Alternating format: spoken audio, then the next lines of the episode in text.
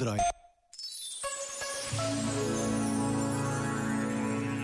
O modo como olhamos a vida é fundamental e decisivo em relação à qualidade de vida que havemos de ter ou não. Agostinho da Silva dizia que a nossa existência é como um barco que atravessa frequentes tempestades. O segredo para resistir é não olhar pela borda fora, senão enjoamos e fazemos os outros enjoar. O segredo é olhar o horizonte, mesmo sabendo que não chegaremos lá. Este momento está disponível em podcast no site e na app.